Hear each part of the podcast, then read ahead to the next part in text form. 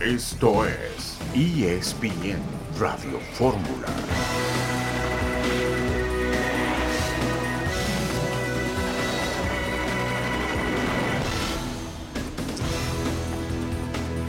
Bienvenidos amigos a ESPN Radio Fórmula, con mucho gusto saludándoles este 3 de enero de 2023. Héctor Huerta, Jesús Humberto López e Itán Benesra con ustedes. Jesús, ¿cómo estás? Buenas tardes.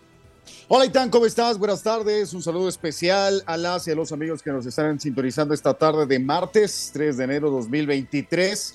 Y bueno, pues eh, semana previa al arranque de la liga, muchos temas que platicar. El caso evidentemente del funeral al rey, a Edson Arantes Don eh, con alguna crítica por ahí por un personaje que no apareció, que no estuvo presente y, que bueno, pues ha levantado ámpula. Pero lo importante es de que se le ha dado la despedida que ha merecido eh, Edson Arantes Don lo estaremos platicando por supuesto directamente desde Brasil. Y bueno, otros temas importantes, el caso del fútbol americano y tan que realmente nos tiene preocupados a muchos, aunque no seamos devotos de este deporte. Indudablemente que conversaremos sobre lo de Damar Hamlin, que es eh, una noticia que ayer simbró al deporte estadounidense y eventualmente al deporte mundial. Ya decías, eh, Jesús, el asunto de Pelé, por supuesto que tendremos también opinión, reacciones sobre lo que pasó, lo que está ocurriendo y quien no ha asistido. Cristiano Ronaldo presentado en Arabia y al estilo de Cristiano Ronaldo con declaraciones particulares. Panatinaicos ya con una segunda oferta por Antuna. Estaremos con Marcelino Fernández del Castillo revisando la actualidad sobre esa situación. Víctor Guzmán será presentado en Guadalajara y platicaremos el tema. César Montes finalmente ha debutado con el español, 120 minutos para el defensor mexicano, así es que de hecho, de eso y muchos más, estaremos aquí conversando en ESPN Red Fórmula con ustedes, iremos también por supuesto con John Sutcliffe en vivo para conocer los últimos detalles sobre esto de eh, Damar Hamlin. Hablando de Pelé, eh, Jesús sigue siendo tema, ya lo hemos conversado, pero creo que vale la pena de nuevo eh, entrar en la charla. ¿Cuál dirías que al paso de las horas, al paso del tiempo, cómo se va formando y conversando alrededor del legado del rey?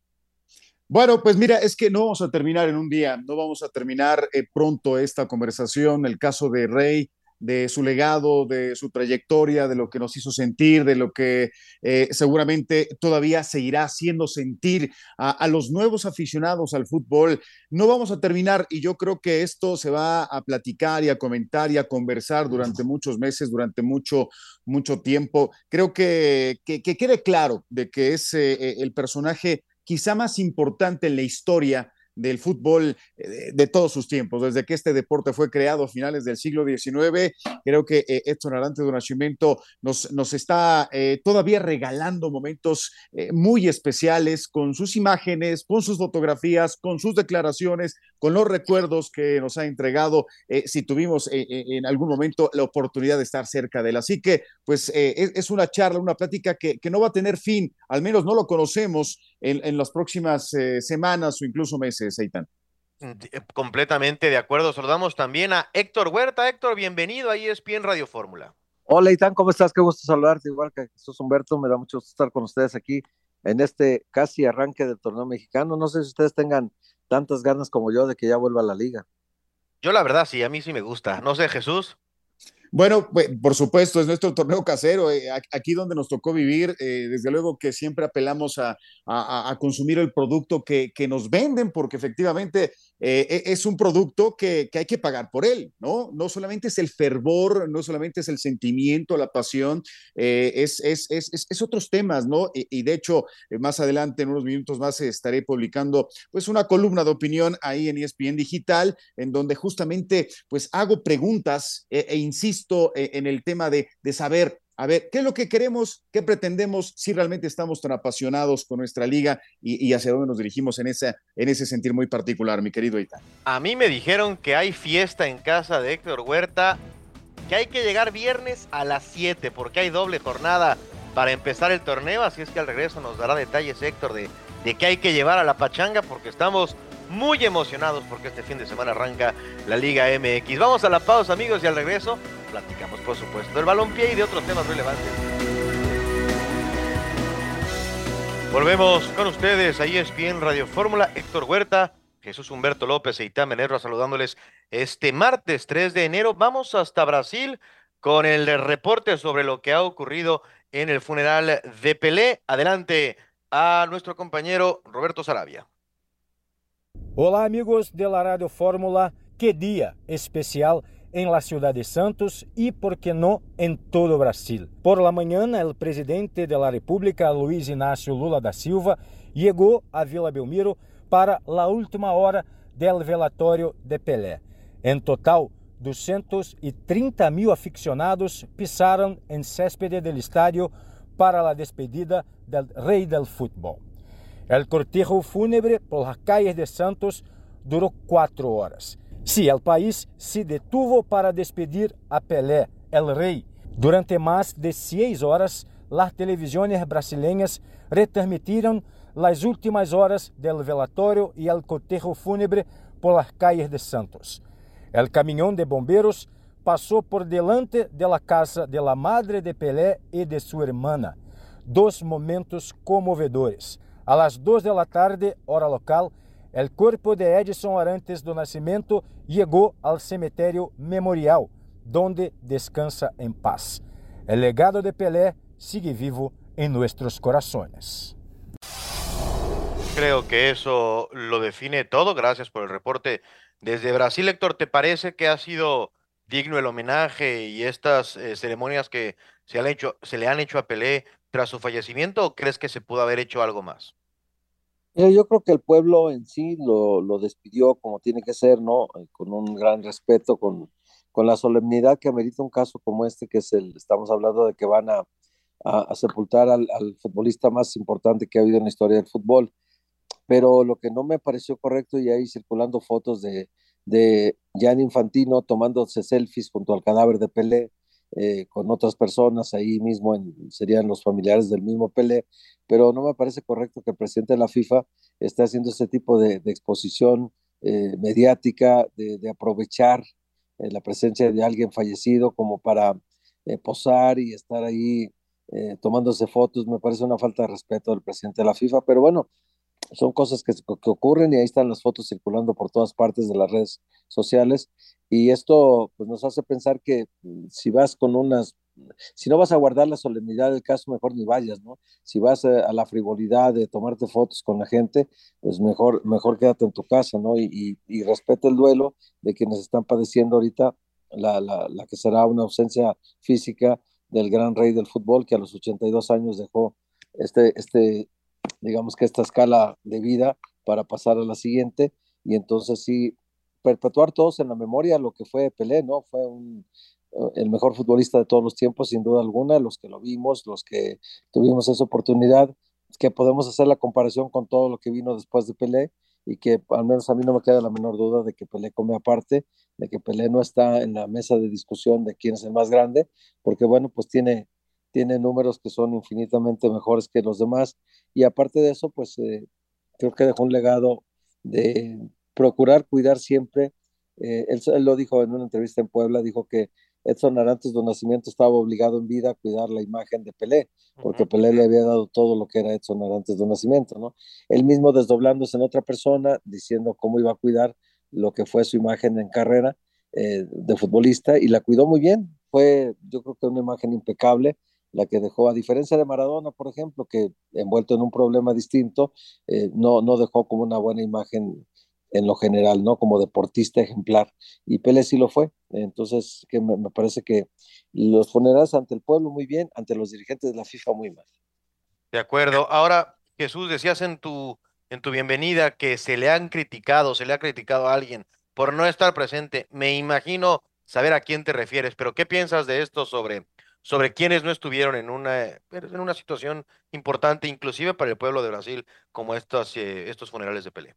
Bueno, particularmente Eitan eh, Neymar, ¿no? Se ha criticado el hecho de que el futbolista del Paris Saint-Germain eh, no haya estado presente eh, en estos momentos como sí lo han estado millones y millones de brasileños allí en Brasil y particularmente la ciudad de Santos. Pero cada quien vive el duelo de manera diferente, cada quien tiene una capacidad diferente de manifestar sus emociones, sus sentimientos, eh, y, todo aquello que le duele o que no le duele, ¿no? Hay, hay, hay quienes son eh, muy dolientes y, hay personas que son indolentes, es decir, que, que no sienten o no muestran eh, sentimientos de dolor. Eh, y, yo creo que en todo caso es, es, respetable, pero sí criticable, como lo ha mencionado de manera muy correcta Héctor Huerta, en el sentido de que sacar eh, partida, ¿no? sacar beneficio, provecho de, de, un momento como este por parte del presidente de la FIFA no, no es correcto, ¿no? Es, es criticable. Se respeta si se toma la decisión de ir o no ir, ¿no? Pero sí se critica cuando se está, eh, no, no estar en consonancia, no, no resonar eh, al, al, mismo tiempo, ¿no? Y, bajo la misma frecuencia respecto a, a lo que eh, significa la partida física, ¿no? De Edson Arantes de Nacimiento con el pueblo brasileño y con el pueblo de todo el planeta, ¿no? Porque no, no solamente le duele a Brasil, le duele a los mexicanos, le duele a los españoles, a los italianos, en mayor o menor medida, pero yo creo que nos duele a todos. Sí, sin duda, es un ícono del deporte.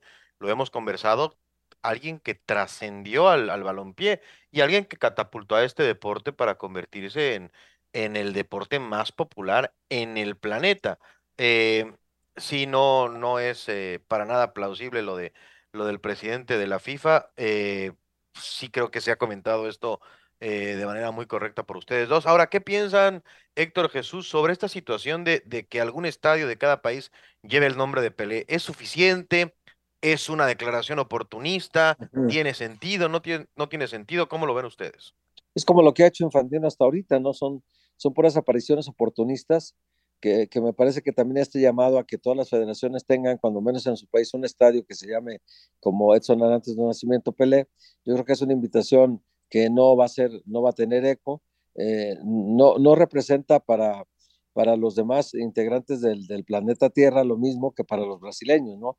Ahí entiendo que el Maracaná, que lleva el nombre de, de, Mario Filo, que es un periodista brasileño que tuvo mucha importancia cuando se inauguró el Maracaná, no lleva el nombre de Maracaná. Maracaná es un, lo conoce toda la gente, sí, pero se llama Mario Filio el estadio, y, y ni el mismo Maracaná lleva el nombre de Pelé, ¿no? Y es donde es donde podríamos aplicar esto de que si hubiera alguna obligatoriedad de un estadio de llamarse Pelé, pues sería este. Habrá que quitar la placa que tiene Mario Filio, el, el, el periodista brasileño, y, poner entonces la de Edson Arantes de Nacimiento, con lo cual se me haría una falta de respeto con Mario Filio, pero también eh, el mismo estadio de, del, del Santos no se llama ni siquiera Pelé, ¿no? Y ese yo creo que está cantadísimo que tendría que ser el estadio que homenajeara más en vida la, la, la presencia de, de, Pelé, ¿no? Que para que permanezca en la memoria de todos por el paso de los años, el paso de las décadas, que, que Vila Belmiro se llamara Estadio Pelé, ¿no? Eso, eso sería absolutamente normal, porque la grandeza de Santos se explica por Pelé. Antes de, antes de Pelé, el Santos era un equipo común y corriente, y después de Pelé, el Santos era el Santos de Brasil, el Santos de Pelé.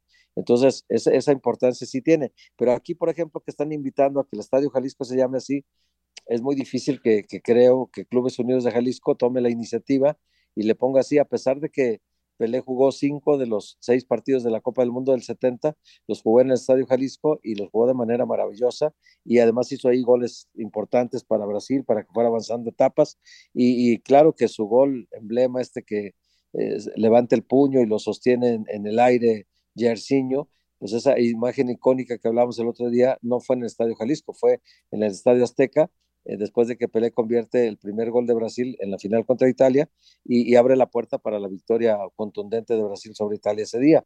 Pero sí, yo creo que en el caso del Estadio Jalisco, aunque Clubes Unidos se reuniera y pudieran platicar del caso, pues no, no creo que tampoco tuviera la importancia que, que debería tener en Brasil, en el Estadio Maracaná o el Estadio de Santos. ¿Tú qué piensas, Jesús? ¿Te gustaría? Bueno, por supuesto que sería, sería muy bueno tener un inmueble con el nombre de O'Reilly, por supuesto, pero se ha equivocado en la forma, Jan Infantino. Una cosa es eh, sugerir y otra cosa es solicitar. Y lo que yo he escuchado, lo que yo he leído, es de que estará solicitando a todos los países del mundo en tener al menos un estadio bautizado en memoria de Pelé. ¿sí? Lo pudo haber sugerido, pero eso de solicitar, ¿cómo lo va a hacer? ¿Lo va a solicitar a través de cada federación? ¿Lo va a solicitar a través de sus presidentes, de sus primeros ministros, de, de sus gobernantes? No, yo, yo, creo que, yo creo que la forma es equivocado. A lo mejor es un, es un buen deseo, pero tampoco puedes obligar a nadie a hacer algo que no te parece, algo que no estés de acuerdo, algo eh, eh, que, que, que, bueno, pues eh, como, como eh, homenaje es fantástico, pero, pues sí, no le puedes obligar a Clubes Unidos de Jalisco a que cambie su, denominación o el nombre de su estadio. Ya si ellos hacen pues una eh, asamblea y determinan que van a cambiar el nombre para reconocer a, a Pelé, pues fantástico pero solo ahí, se debe de quedar ahí. No puedes obligar absolutamente a nadie a hacer algo que no te nace, que no te nace. Yo me imagino que sí habrá varios escenarios que, eh, bueno, pues eh, de motu propio o por conveniencia lo vayan a hacer, pero también se extralimita bien Infantino en, sus funciones, e, eso me queda absolutamente claro. Sí, eh, y entendiendo que es un deporte, pues literalmente que toca todos los puntos del planeta, imagínense después la polémica si un estadio no tan importante recibiera ese nombre y que por qué y que si significa y que si no, suena como a un buen deseo, pero yo estoy con ustedes, compañeros. Creo que, que no se le puede obligar a nadie a este tipo de homenajes, más allá de que, de que pueda tener buenas intenciones esto declarado por el presidente de la FIFA. Creo que sería muy difícil de aplicar y tampoco creo que sea necesario eso para poder reconocer, apreciar eh, y dimensionar lo que Pelé significa para, para algún fútbol o algún lugar, como es el caso de Jalisco de México con esta relación tan particular con Pelé y con la selección de Brasil. Pausa, volvemos ahí es Radio Fútbol.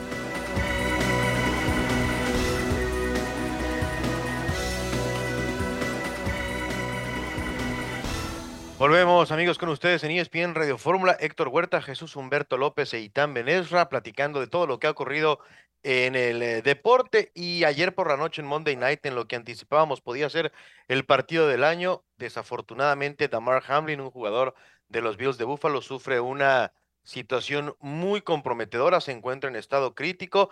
¿Y quién mejor que John Sutcliffe, que como cada lunes estaba haciendo parte de la transmisión, para contarnos, John, aquí en eh, tu programa en ESPN Radio Fórmula, qué es lo último que se sabe respecto a la situación de Damar Hamlin? Hola, Itán, eh, Jesús, Héctor, un, saludo. Pues sí, fue algo muy difícil. Eh, a ver, haciendo un resumen, tuvieron que resucitarlo, tuvo un paro cardíaco. Eh, les puedo decir que la infraestructura de doctores a nivel de cancha fue impresionante. Había una ambulancia en equipos aparte de la propia ambulancia, platicando con compañeros míos, camarógrafos de Monday Night que tuvieron acceso a ver cosas. A final de cuentas, él se desvanece eh, le tienen que hacer un hoyo en la tráquea para resucitarlo, eh, le hicieron CPR, todo este puesto cardíaco, tardó seis, siete, ocho minutos, lo revivieron, se lo llevaron al hospital, eh, en ese momento se decide posponer el juego, me tocó ver en el túnel cuando estaban reunidos los oficiales y, y les pasaron uno de esos telefonitos Nokia de los antiguitos, y se ve que estaban hablando directamente con Nueva York, con el comisionado, entró Doug Merritt, el, el, head coach de, los Bills, y luego se fue directo a su vestidor y más o menos como media hora después eh, se anunció que, que estaba pospuesto el partido, de ahí nos fuimos al hospital de Cincinnati, donde estaba siendo atendido Hamlin, eh, llegó Stefan Diggs, y bueno, eh, lo que sabemos ahorita que está todavía en condición crítica, pero pues fue resucitado, fue un paro cardíaco que entraron los doctores, insisto mucho en los doctores porque la infraestructura de la NFL es increíble, cómo respondieron y le, le salvaron la vida.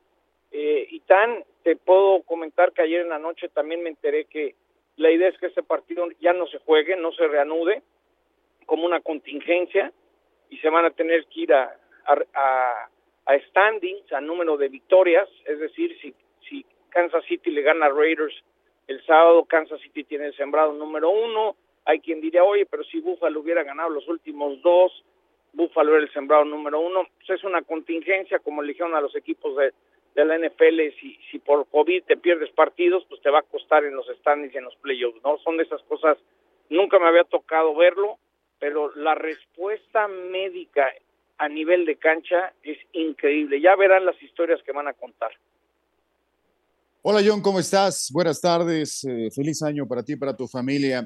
Eh, una, una pregunta, sin, sin ser yo un experto en el fútbol americano y de su naturaleza, pero la entiendo y la comprendo.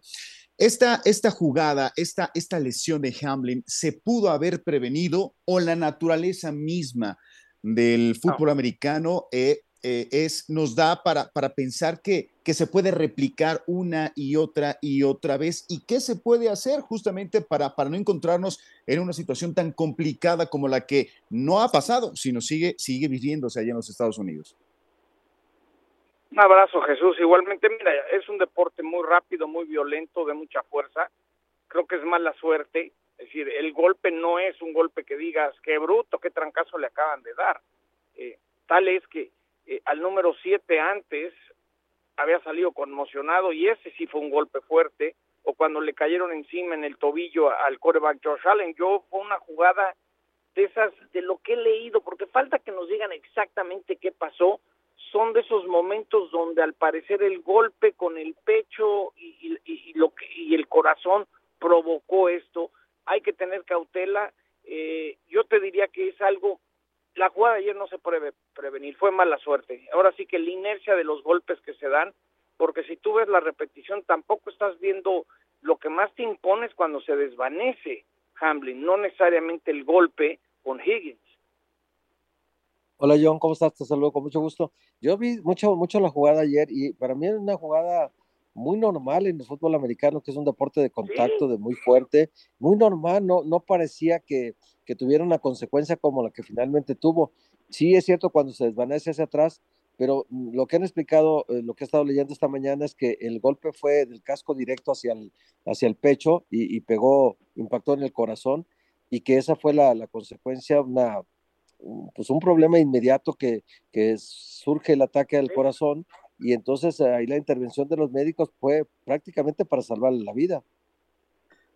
Sí, Héctor, te mando un abrazo, feliz año. Mira, es una jugada normal, no nada, no fue sucia, no, no fue, fue lo que es el fútbol americano, ese tipo de golpes y creo que en algún momento dado nos explicarán ese golpe que dices tú exactamente en el pecho que afecta el corazón y pierde el ritmo cardíaco, se desvanece, lo tienen que resucitar, cómo lo resucitaron. Ahora sí que es uno en un millón y ese uno en un millón pasó ayer en Cincinnati. John, eh, tienes cientos de juegos, eh, estás en todos los estadios en los Monday Nights, eh, has visto todo dentro del deporte en los Estados Unidos. ¿En qué momento, John, yo quiero preguntarte, ¿en qué momento ayer te diste cuenta que esto no era una lesión normal y que era mucho más grave? Fíjate, Titán, que ese mismo estadio hace 7, 8 años me tocó lo de Ryan Shashir, el de Pittsburgh, un Bengals Steelers cuando pues perdió perdió la movilidad en la espalda y ese, ese estadio siempre me trae recuerdos de, ese momento. Yo creo que ayer hay dos momentos claves. Cuando veo que está la mamá, que luego supe que era la mamá y, y el hermano con su playera número 3 desesperados en las tribunas tratando de bajar a cancha, y cuando se voltea Johnson, eh, creo que el número cuatro, y empieza a llorar. Nunca había visto que hicieran un círculo los jugadores para que no viéramos lo que estaba pasando. Y lo más duro era que ellos mismos no lo podían ver. Y cuando se voltearon hacia la tribuna y empezaron a llorar varios de ellos, dije, ay, güey, eso sí nunca me había tocado ver, ¿no? Y luego al mismo tiempo estoy muy al pendiente de todo lo médico, ¿no? Eso Todavía eh, cuando suspendieron el partido, me fui a asomar a ver todo el equipo médico y parecía que tenían un mini hospital en el terreno de juego que no tenía que ver nada con la con la ambulancia, porque alguien decía, ¿cómo no lo subieron rápido a la ambulancia? No, no era necesario, el equipo que tenían era para resucitarlo. Entonces, eh, tengo compañeros camarógrafos que sí, sí quedaron en shock porque pudieron ver con el lente de la cámara cómo, cómo estaban interviniéndolo, cómo le hicieron un hoyo en la tráquea, cómo le ayudaron a respirar, cómo lo resucitaron. Entonces, hasta cierto punto y tan, las imágenes más duras, por respeto, no las pasamos en televisión. Entonces fueron más algunos de mis compañeros que con el lente estaban eh, mandando el camión, pero por no se iba a sacar en la transmisión. Entonces es un milagro médico de cómo pudieron decir, Ojalá aprendieran en otros deportes infraestructura de la NFL, el tener todo el billete, todo el presupuesto para salvarle la vida uno en un millón, ayer fue uno en un millón, ojalá pueda evolucionar de este estado crítico, hay que, ahí sí nos tienen que explicar los doctores qué tanto el corazón puede ser afectado si no respiró en tanto tiempo y todas esas cosas que hay que tener cautela, ¿no? Creo que también fue importante reportar lo que se nos decía, lo que íbamos viendo sin especular, ¿no? Oye, Johnny, ¿qué es lo último que se sabe del estado de salud? Que está en estado crítico, que está eh, eh, en el hospital en Cincinnati y que está en observación. Es decir, no, no, no, no nos han dicho más que tuvo un paro cardíaco, fue resucitado y en estos momentos se, encuentra en estado crítico en un hospital en Cincinnati. Es lo único que nos han dicho. John, eh, después de esto, eh, ¿qué, qué, qué, qué, debería de aprender el fútbol americano? ¿Qué debería aprender el deporte en general eh, después de, de, esta jugada tan, tan, tan desafortunada, no esperando que Hamlin se pueda recuperar al 100%? El tratar a, a la medida de tus de que puedas tener la infraestructura médica, es decir, la respuesta, Jesús, lo que tuvieron de infraestructura para salvarle la vida, para poder responder. Yo sé que, que, que no, no todos los deportes tienen ese tipo de presupuestos, pero el tener una ambulancia, el tener gente preparada, porque luego cuando fui al hospital me dijo, no, aquí hay mucha gente que trabajó en la, en la Fuerza Aérea eh, Americana, eh, que fue a la guerra, y ha entrenado a mucha gente a cómo resucitar en momentos de crisis a gente. Entonces, el entrenamiento de la gente, de los doctores, de la infraestructura de un estadio de la NFL, eso fue lo que me encantaría poder copiar y decir, bueno, al igual no tienes tanto dinero para hacerlo, pero cópiale algo. Pues sí, es, es, acaba de sacar eh, la gente de NFL que en algunas personas sin conocimiento de causa dijeron que no había doctores suficientes. 30 médicos es el No, promedio hombre, que hay en cada Eso yo lo vi. Es- Mira, es- y tante, les cuento, les cuento algo que me tocó ayer con lo de Tua, el quarterback de Miami, todos los protocolos de, de- de conmoción. Antes de esta lesión, Johnson, el, el- el- el esquinero de Buffalo, se pega. Vi cómo fueron cuatro doctores a ver el video. Uno es el externo de la liga, el del equipo, y llegan a, a- a- ver todo, juntan y dicen, sí, protocolo de conmoción se va. Es decir, los protocolos están muy bien establecidos y yo creo que hoy sería bueno que otras ligas, otros deportes aprendamos un poco de qué tuvieron que hacer, a quién prepararon, quién es ese doctor que entró y en segundos decidió abrirle la tráquea, quién fue el que lo resucitó, quién entrenó al de, a- a- a- de, eh, del CPR. Esa es la parte que creo que en su momento se, se va a saber y ya. Esta es una cosa única y quién iba a pensar que el partidazo del año, que si Sí. Cincinnati ganaba la división, que si Buffalo iba a ser ranqueado número uno, parece ser que Kansas City va a ganar el sábado a los Raiders y es el sembrado número uno. Ni modo. Pone en Es- perspectiva de lo que estaba de por medio, ¿no? y es irrelevante. John, muchas gracias. Gracias, un abrazo. John Sutcliffe con nosotros estuvo ayer en Monday Night Football con la situación de Tamar Hamlin. Pausa, regresamos ahí es en Radio Fórmula.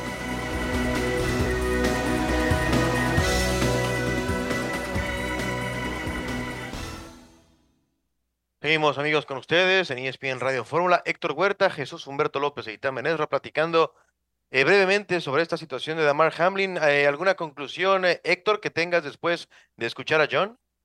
A mí me impresionó realmente la, la prontitud con la que el cuerpo médico atendió el asunto. Es cuestión de segundos, de minutos, y tan para que una persona pierda la vida. Y, y en el caso de esto, tomar la decisión rápido de abrir la tráquea y dar respiración asistida desde ese momento, yo creo que fue una decisión médica muy difícil de tomar en ese momento con un atleta de alto rendimiento, que no te pones a pensar cuánto tiempo pasará después en la recuperación, sino que en ese momento hay que salvarle la vida. Para mí es un ejemplo lo que hicieron en NFL ayer y, me parece que también la, conducta ética de, de, la transmisión también hay que resaltarlo porque se guardó total respeto al momento que se estaba viviendo, se entendió la gravedad del caso y creo que la, bueno, la transmisión de ESPN que yo lo estaba viendo el partido, eh, me parece que fue eh, muy, éticamente lo correcto en ese momento hacer porque se guardó eh, respeto para un momento tan difícil que está viviendo un deportista y, para un deporte que hay que cuidarlo mucho, porque el deporte finalmente es, es, un elemento muy importante que cohesiona a las sociedades, que identifica a muchas comunidades y que hay que tenerle mucho cuidado, ¿no? Y a través de los medios se puede ejercer una actitud ética o no ética, ¿no? Y entonces en este caso sí creo que el comportamiento de John y de todos los que participaron en la transmisión fue, me parece destacable y lo están, lo están resaltando mucho en redes sociales. ¿eh? Y finalmente, Eitan, eh, si me permites, eh, si me permiten, yo creo que Damar Hamlin tiene la suerte de jugar en la NFL, de jugar en los Estados Unidos específicamente. Ya me imagino, me, me, queda claro que si esto se hubiera producido, esta misma lesión se hubiera producido en otro campo, en otro emparrillado, en cualquier otra parte del mundo estaríamos hablando de otra cosa. Eh, y, aquí también lo que platicábamos con John Sutcliffe, que los deportes, otros deportes eh, profesionales deben de copiarle mucho a la NFL o deben de tomar su ejemplo. Eh, el tema de la salud, el tema de, la integridad del deportista se debe de salvaguardar por encima de cualquier otra cosa. Y no se debe de escatimar ningún esfuerzo, ningún recurso, ningún protocolo precisamente para mantener la vida y la, y la salud de, aquellos profesionales de este deporte o del, que sea. Estamos a la espera de alguna notificación de la familia. Ha solicitado que pues sigan las oraciones, eh, todos, eh, toda la solidaridad de la RFL, ningún equipo hoy ha dado rueda de prensa o declaraciones por respeto a la situación. Se ha unido el mundo del fútbol americano y bueno, pues solamente desear que se tengan pronto buenas noticias respecto a la salud de este joven de 24 años de edad, Damar Hamlin de los Bills de Buffalo. Cerramos el tema de la NFL y hablamos de fútbol mexicano. Marcelino Fernández del Castillo, saludos en ESPN Radio Fórmula, Héctor Huerta, Jesús Humberto López e Itán Menez Ramarse, que es lo último del tema Antuna y su salida del equipo de la máquina. Saludos, Aitán, amigos de ESPN Radio Fórmula. Cruz Azul se mantiene analizando la oferta recibida por el Panathinaikos de Grecia para hacerse los servicios de Uriel Antuna y mientras el jugador eh, está dispuesto a aceptar las condiciones que le ha ofrecido el club griego en cuanto a, salario y proyección para unirse este mismo enero al conjunto helénico, Cruz Azul lo está analizando porque eh, la segunda oferta sí satisface de alguna forma económicamente lo que pretende Cruz Azul para dejar en libertad al jugador, pero con la salvedad de que busca una mayor liquidez en el corto plazo. Es decir, Panathinaikos está ofreciendo un eh, préstamo de seis meses con una cláusula de obligación de compra en el verano, eh, que es en donde se liquidaría la operación y es en donde Cruz Azul recibiría eh, finalmente la, la, la, cantidad total que ha ofrecido el Panathinaikos, que es de cinco millones de dólares, a repartirse con el Guadalajara, que es propietario del el 50% del pase del jugador. Lo que está buscando Cruz Azul ahora es que eh, la oferta eh, de préstamo, que el préstamo se liquidara por una cantidad mayor a los eh, 500, 600 mil dólares que está ofreciendo por el momento el Panathinaikos y así tener mayor liquidez desde enero para pues tener cierto margen y buscar quizá un reemplazo de Antuna. Además, el eh, conjunto cementero conservaría el 20% de los derechos de Uriel Antuna, por lo tanto, en caso de producirse una venta posterior del equipo griego a algún otro equipo, eh, Cruz Azul recibiría el 20% de lo que suceda después y ahí ya Guadalajara no estaría involucrado. Entonces, eh, es el análisis que se está haciendo por el momento, además de que es un futbolista que estaba contemplado en el proyecto deportivo que tiene Raúl El Potro Gutiérrez y una salida tan poco tiempo del de, el arranque del torneo, pues de alguna manera sí altera los planes deportivos que tenía el equipo, porque además es un jugador con características distintas al resto del plantel, Gutiérrez podrá en algún momento colocar a, otro jugador en el puesto de Antuna, pero con características diferentes y por lo tanto con una intención de juego distinta a la que pretendía en este torneo. Hola Marce, ¿cómo estás? Feliz año, te saludo con mucho gusto. Bueno, un equipo como Cruz Azul que tiene futbolistas eh, que además forman parte de selección nacional, caso de, de, Antuna, y que tienen proyección y, y, con la posibilidad de que se vayan a otras, a otras ligas. Un equipo como Cruz Azul debe de tener casi de forma inmediata una respuesta, una capacidad de reacción para, para poder solventar este tipo de casos, ¿no? Sobre todo si hubo una primera propuesta, ¿tú sabes si de inmediato se activó el protocolo de búsqueda de algún futbolista al interior de México en el extranjero precisamente para cubrir la eventual salida de Antuna?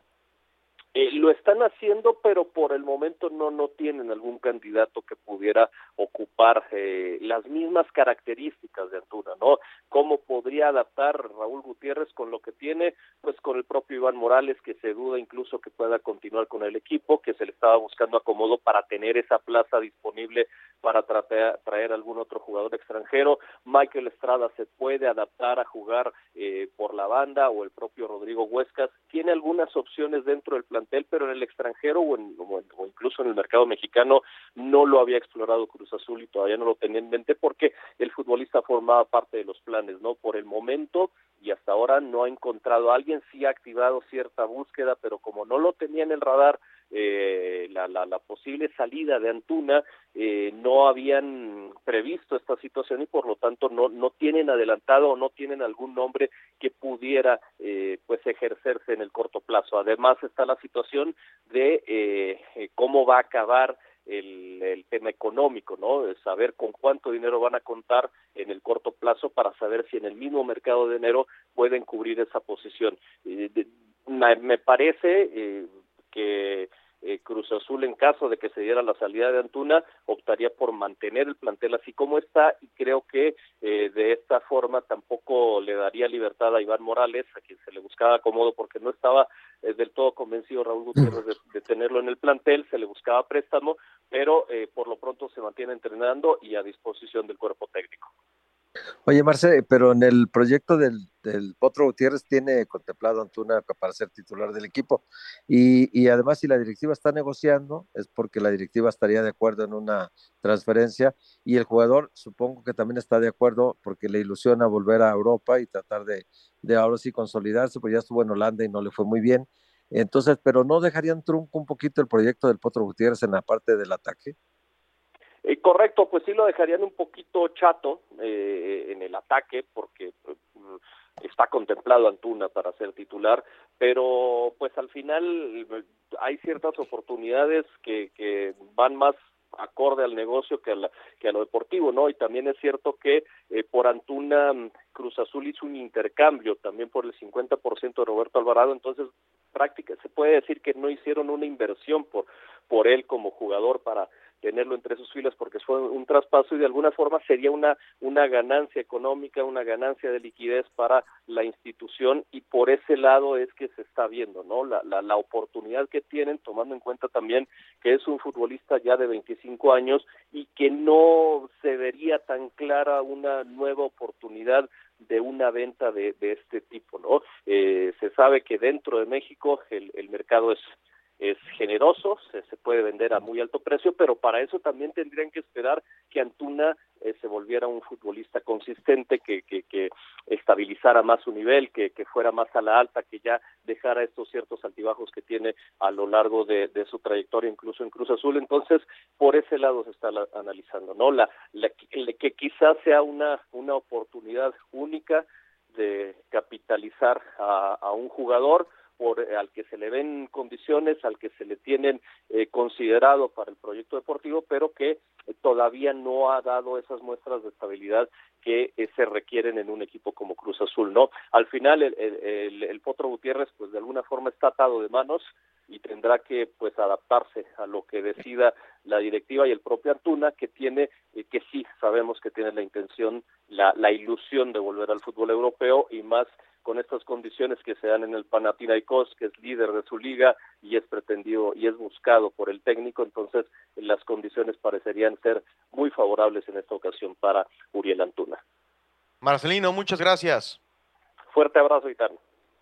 Marcelino Fernández del Castillo con el reporte de Antuna y su posible salida de Cruz Azul. ¿Qué les parece, Héctor eh, Jesús? ¿Sería un, un avance para Antuna o no necesariamente? Bueno, yo creo que para Antuna es una oportunidad más de las que ya ha tenido en su carrera. Eh, sí lo persigue este, esta cuestión de la, de la inconsistencia, ¿no? También eh, estuvo en el Galaxy de Los Ángeles, no, no era del todo titular siempre, luego lo compra Chivas en 12 millones de dólares, por eso hoy que se habla de 7 millones de dólares de venta a Europa, pues en realidad eh, los que van perdiendo aquí son Chivas, ¿no? Porque Chivas lo, lo, compró en 12 millones en el tiempo de Peláez, cuando soltaron la cartera con 40 millones de dólares, y este fue el jugador más caro de aquella ocasión. Había sido más caro el Pocho Guzmán, pero por una cuestión de doping se, se interrumpió aquella operación, se cayó, eh, y entonces hasta ahora va el Pocho Guzmán en un intercambio ya con Ricardo Angulo, y, y en fin, este, no se pudo concretar aquella vez una un gran rendimiento de Antuna con Chivas, fue inconsistente, luego lo cambian, según nos explicó Marcelino hace un momento, lo cambian a, Cruz Azul por el Piojo Alvarado y se queda cada uno de los equipos con el 50% de los derechos federativos de cada uno de los jugadores. Es decir, si hoy Cruz Azul hace una operación de venta, tendrá que compartir el 50% con Chivas. Y si hace Chivas una venta del Piojo Alvarado, igual tendrá que compartir con Cruz Azul. Pero eh, para, para él sería muy bueno. Para Cruz Azul no sé si ahorita desprenderse de él sea bueno para el proyecto del Potro, el Potro Gutiérrez. ¿eh?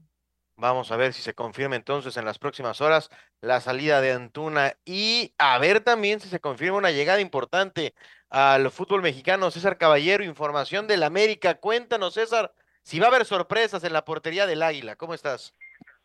Hola Itán, ¿cómo estás? Qué gusto saludarte. Bueno, en este momento se está definiendo quién será el portero titular del América, ya sea Oscar Jiménez, Luis Malagón. Lo que sabemos es que Jiménez tiene ventaja, es la opción número uno en este momento. Sin embargo, el Tano no quiere que nadie se relaje y por eso mantiene la competencia abierta para que Luis Malagón también se sienta con posibilidades, aunque es una realidad que Oscar Jiménez lleva un poco de ventaja en esa carrera. Hablabas de una posible llegada, en las últimas horas se habló de la posible eh, arribo de Keylor Navas para reforzar la portería americanista, lo he consultado con algunas fuentes al interior del club, me dicen que no hay absolutamente nada, no hay ningún tipo de interés ni tampoco ningún contacto para hacerse de los servicios del guardameta costarricense. Primero, no hay plazas de extranjeros donde inscribir a Keylor Navas o a cualquier otro extranjero que pudiera llegar a la América en este momento. Incluso se tienen que deshacer de dos por años antes de que comience el torneo regular porque no los van a poder inscribir. Y el segundo y quizá el más importante, el tema del salario. Keylor Navas está ganando de 8 a 9 millones de dólares por año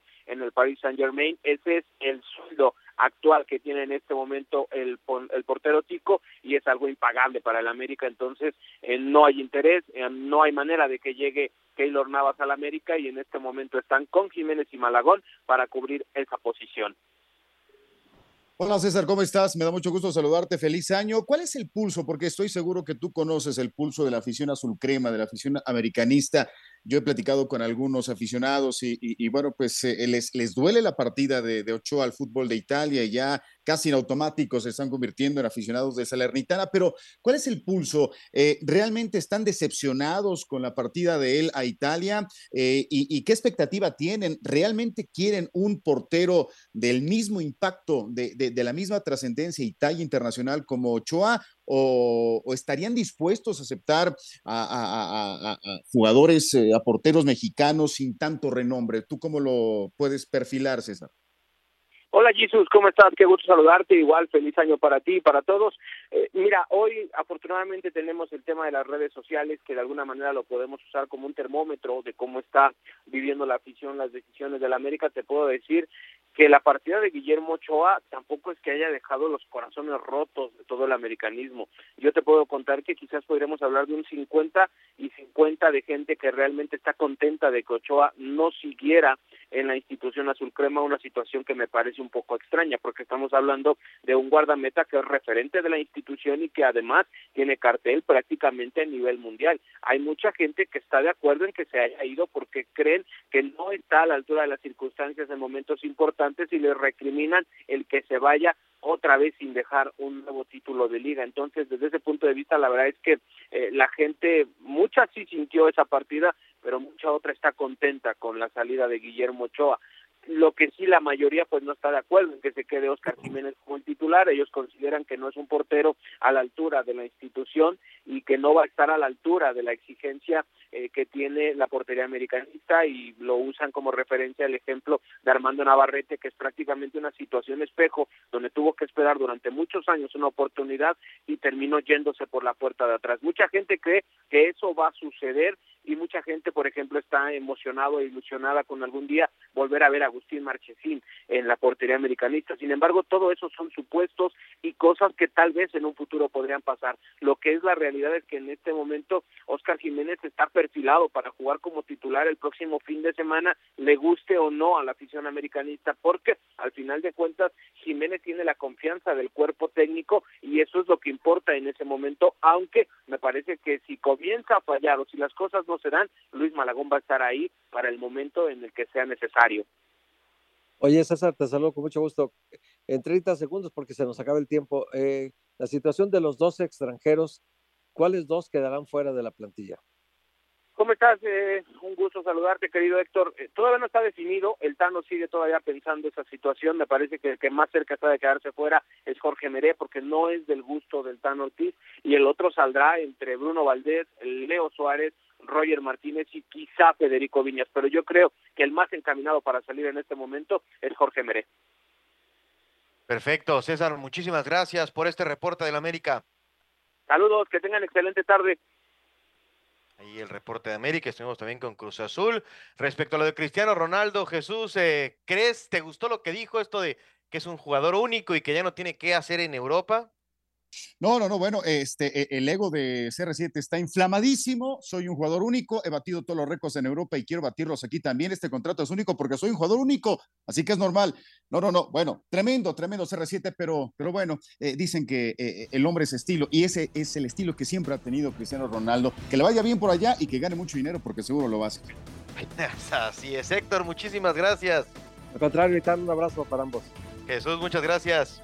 Saludos, un abrazo también para, para los dos. A nombre de todo el equipo de ESPN de Fórmula, gracias por haber estado con nosotros. Mañana nos escuchamos desde la tarde, tiempo del centro de México. Gracias, hasta la próxima.